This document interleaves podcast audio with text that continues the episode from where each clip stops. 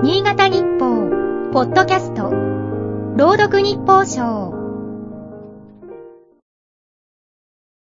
12月13日、車の販売店や電気店からカレンダーが届く。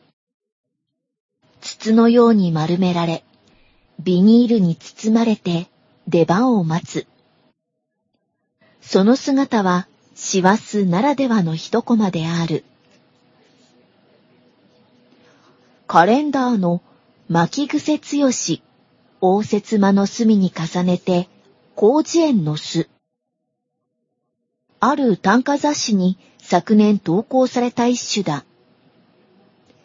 ビニールから取り出したばかりのカレンダーは、すぐにまた丸まってしまう。まっすぐにして壁にかけたいという几帳面な人が作ったのだろうと感心した。それとともに、分厚い辞書にこんな使い道があったのかと驚いた。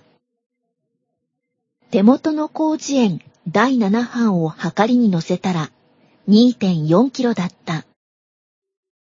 これならば、重しの役目を十分に果たせそうだ。紙の辞書は便利か不便かと問われれば不便かもしれない。周囲を見回すとパソコンで検索している人が多いようだ。しかし、である。目的の単語に行き着くため、3000を超えるページを1枚ずつ剥がすようにめくる。すると、見知らぬ単語に出会うことがある。その楽しみは何者にも変え難い。京都大学の川上博士教授は、不便であるからこそ得られる益を不便益と呼び、事例を集めている。